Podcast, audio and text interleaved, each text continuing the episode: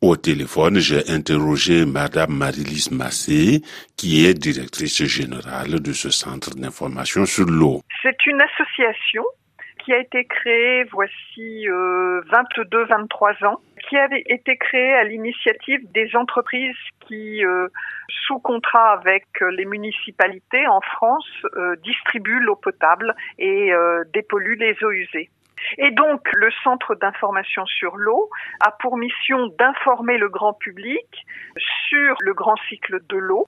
Et également, nous sommes un observatoire des comportements et des opinions des consommateurs et du public sur leur eau. Alors, quel est le contenu de cette sensibilisation sur l'eau? Premier élément très important, les ressources en eau, le cycle de traitement des eaux et surtout que deviennent les eaux usées que nous rejetons tous. Ce sont des questions de santé et de sécurité sanitaire dont le traitement fait appel à de nombreux partenaires. Nous avons des partenaires, nous n'avons pas d'équipe euh, technique intégrée, sauf, sauf un médecin qui, lui, bien évidemment, est un vrai, vrai technicien, un expert de la santé et de l'eau. À part ça, c'est vrai que nous avons des partenaires, les, entreprises de l'eau sont des partenaires techniques. Et puis aussi, nous avons tout un panel, euh, par exemple, le ministère de la Santé ou, des experts ou des académies scientifiques, etc., pour ne pas dire n'importe quoi, justement et dire toujours le vrai et le juste. Dans toute histoire, il y a une genèse.